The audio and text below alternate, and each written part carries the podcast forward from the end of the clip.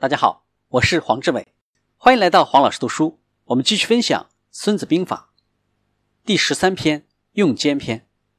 本篇论述了在战争中如何运用间谍的问题，包括使用间谍的重要性、间谍的种类的划分、间谍使用的方法等等，分析了不同种类间谍的特色以及使用价值，强调反间的特殊重要性，明确提出“三军之事，莫轻于奸，赏莫厚于奸，事莫密于奸”的用奸三原则，总结出明君贤将能以上智为奸者必成大功的历史规律。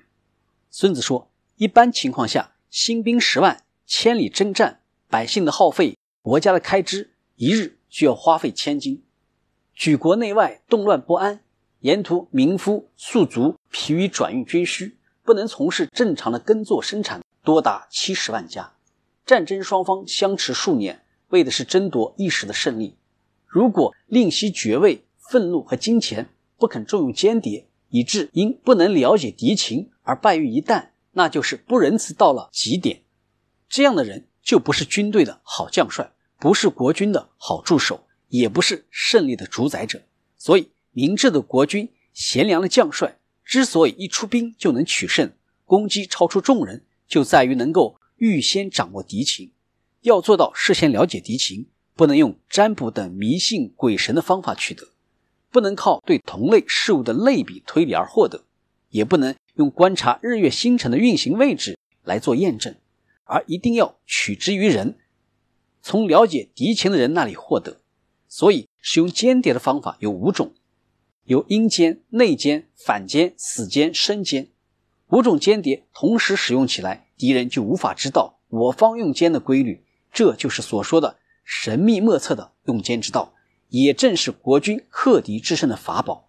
所谓阴间，是指。利用敌国的当地人做间谍，所谓内奸是指利用敌方的官吏做间谍；所谓反间是指利用敌国的间谍为我所用；所谓死间是指故意把虚假情报散布在外，通过我方间谍将虚假情报传递给敌方间谍，敌方一旦察觉上当受骗，往往将其处死；所谓生奸是指能活着返回报告敌情的间谍。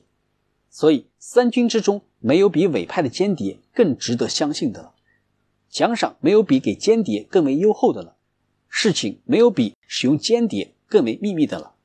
不是超凡聪明的人不能使用间谍，不是仁慈慷慨的人不能使用间谍，不是谋略精细、手段巧妙的人不能分辨间谍的虚实。微妙啊，微妙！没有任何地方是不使用间谍的。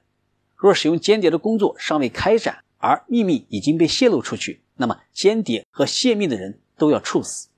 凡是我军所要攻击的敌军、所要攻克的城堡、所要刺杀的敌方人员，都一定要事先了解其守卫的主将、左右亲信、通信的官员、守门官吏和门客幕僚的姓名、指令。我方间谍一定要侦查掌握这些情况，一定要查出敌方派来刺探我方情报的间谍。根据情况收买利用诱导，并把他放回敌方，这样反间就可以为我所用。通过反间了解敌情，这样阴间内奸就能为我掌握。通过反间了解敌情，死间就能散布假情报给敌方。通过反间了解敌情，生间就可以按期返回报告敌情了。五种间谍的派遣使用，国军一定要掌握。掌握真实敌情的关键在于反间的使用，所以。对反间不可不予以厚待。从前商朝的兴起是因为伊稚曾经在下为奸，周朝的兴起是因为吕牙在商为奸。所以，只有英明的君王、贤能的将帅能够使用智慧不凡的人充作间谍，而且一定能取得很大的功绩。